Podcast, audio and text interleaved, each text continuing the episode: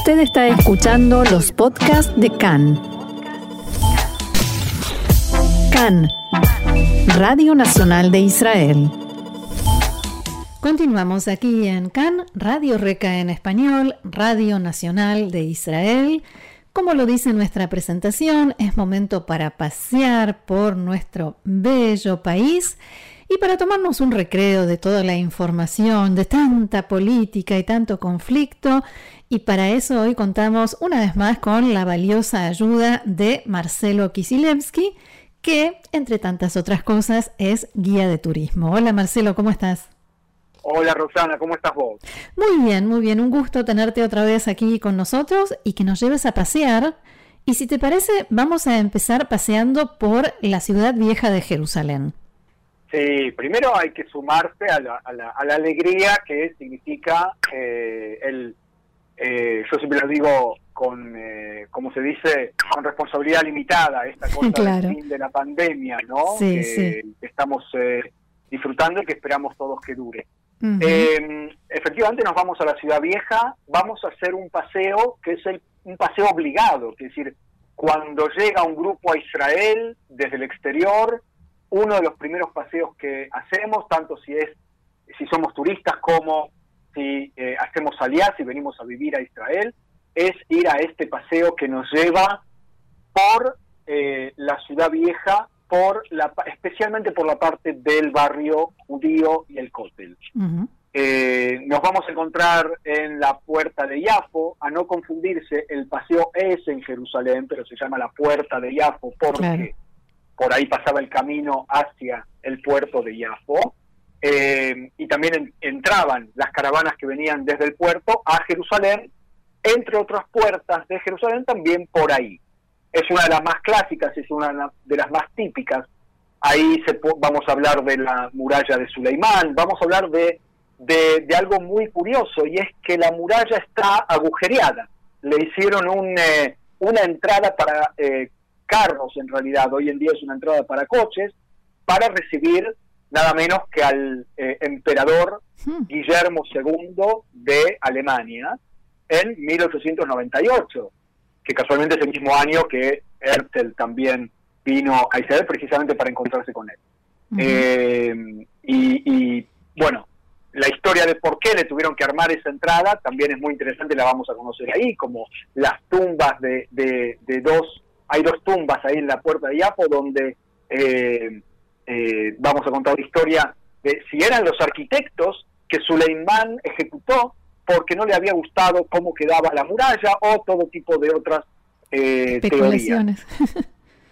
Claro, entonces bueno, esa- esas cosas las vamos a la- las vamos a contar ahí, es la entrada al, al mercado árabe también, y vamos a ir caminando por el barrio armenio y vamos a llegar eh, a el barrio judío, empezando por el- la puerta de Sion, en Shar Sion, donde eh, tuvieron lugar una de las más cruentas batallas eh, de tanto del 48 como del 67 y vamos a entrar en el barrio judío donde vamos a ver a la, la- distintas sinagogas, vamos a ver el Cardo, el Cardo es Mm. la avenida principal de toda ciudad romana y eh, recordemos que en el siglo II, eh, después de la última revuelta, la rebelión de Bar Kokhba, los romanos convierten a toda Jerusalén en una ciudad romana con todas las letras y con todos los adornos, con todos los accesorios, y el cardo eh, era uno de ellos, y que todavía parte de él se conserva bastante bien. Vamos a después a bajar al cótel, eh, y vamos a eh, terminar un poco ahí nuestro paseo para volver hacia la puerta de Yafo por el mercado árabe, muy pintoresco y que les cuento que está bastante activo, eh, con bastante gente, no hay turistas extranjeros, pero está muy animado, por lo menos lo estuvo este, esta semana, así que espero que podamos respirar, como todos los israelíes, un buen clima de paseo, un buen clima de alegría y de distensión. Es eh, ir a Jerusalén, pero ver un montón de rincones y conocer un montón de historias que cuando uno va solo no tiene la menor idea de que están ahí. Y eso también nos pasa en Tel Aviv, ¿no? Quienes circulamos mucho por Tel Aviv y en realidad quizás pasamos de largo por alguna cosa, rincón, historia. ¿Qué paseo tenés, qué propuesta de paseo tenés en Tel Aviv? Sí, bueno, no mencionamos que el de Jerusalén es este viernes mismo, ¿eh? Estamos empezando, nos estamos encontrando a las nueve y media de la mañana en la puerta de Iafo, en eh, este mismo viernes 9 de abril. Sí, después repetimos todas las fechas y los lugares. Ahí va. El 23 de abril, dos semanas después, nos encontramos en Tel Aviv y yo tengo noticias, pero espectaculares, una especie de eh, scoop, como se dice. primicia. Eh, una primicia. Cuando nosotros hablamos de la segunda aliá y nos enseñaron en la escuela o en la TNUA o en todo tipo de marcos sobre la segunda aliá, la aliá de los pioneros, pensamos en Kibutzim, pensamos en Degania. Claro. ¿No es cierto? Sí. Y nos olvidamos, o no, o no nos enseñan, que Tel Aviv fue fundada en 1909, en la época precisamente de los primeros kibutzim.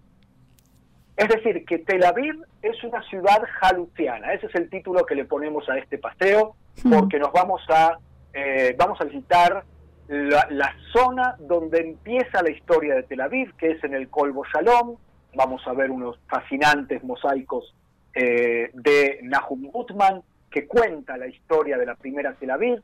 El Colbo Shalom, no mucha gente sabe que es donde estaba la escuela legendaria Gimnasia Erzlia. Vamos a contar su historia también. En el edificio del Colbo Shalom no solamente están los mosaicos, hay un museo de cera, un pequeño museo de cera israelí que no mucha gente sabe que tenemos aquí.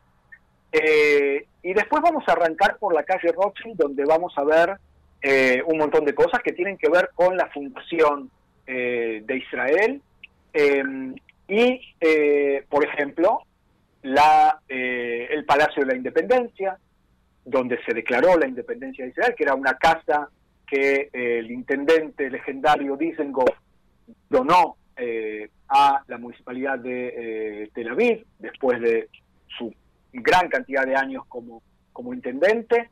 Vamos a verlo a caballo, en una estatua, un monumento muy lindo, donde él, que rememora cómo él paseaba con su caballo precisamente por estas calles. Eh, y vamos a entrar por las callecitas, vamos a ver que esto que es lo que la UNESCO declaró como Patrimonio de la Humanidad, la ciudad blanca de Tel Aviv. Vamos a ir discutiendo qué es este estilo eh, arquitectónico, que muchos dicen que es Bauhaus, hay otros que dicen que no es Bauhaus, sino que es un estilo internacional, como se llama, y vamos a ver algunas de las casas más eh, pintorescas de Tel Aviv. Si tenemos fuerza, vamos a terminar en Abima, ¿sí? pero es para buenos caminantes. Mm, bien. Y por último, mm, Tsipori, que suena intrigante. ¿Qué es? Ah, es, eh, hay que aclarar que va a ser en hebreo, ¿eh? nos vamos a encontrar con eh, israelíes nativos que no manejan el castellano, así que están todos invitados los que puedan seguir un, eh, un paseo en hebreo, donde Sipori lo llaman también el país de los mosaicos.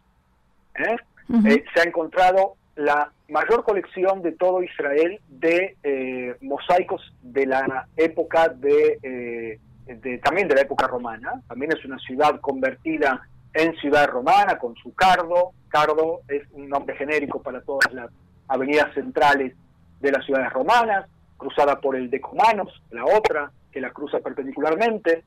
Eh, y, en, tiene una historia muy particular porque eh, cuando hablamos de la, de la revuelta contra los romanos del, de los años, del, año 70, 66 al 73 en realidad, eh, hablamos de, ciudades que resistieron el sitio romano como Gamla, como Yotfat, como Jerusalén.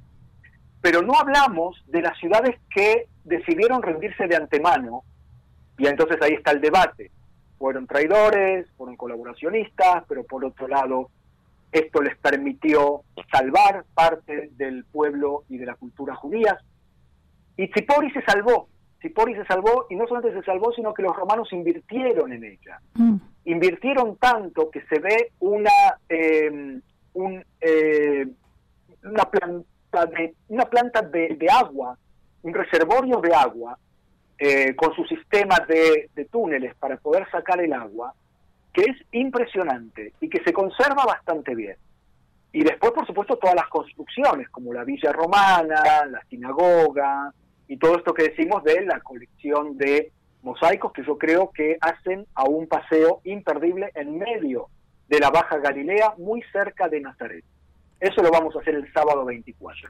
Bien, entonces te voy a pedir justamente que, que nos digas lugar, fecha y lugar de encuentro y hora.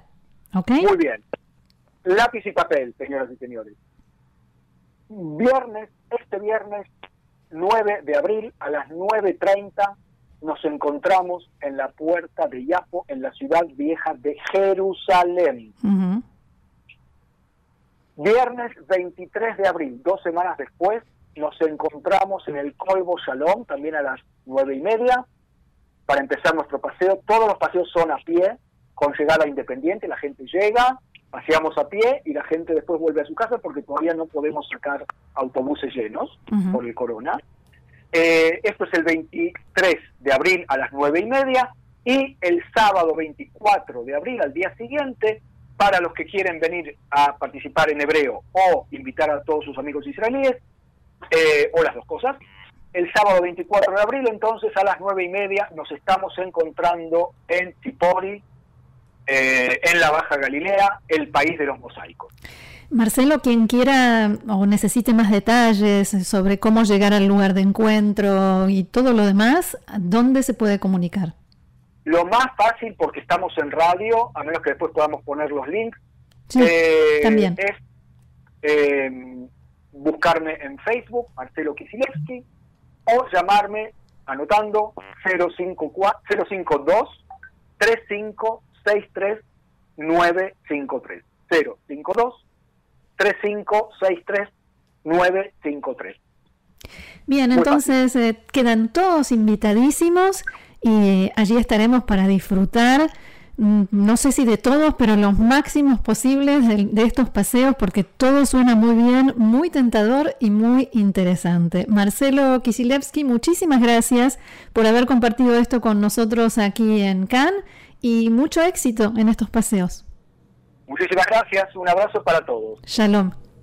Shalom, shalom.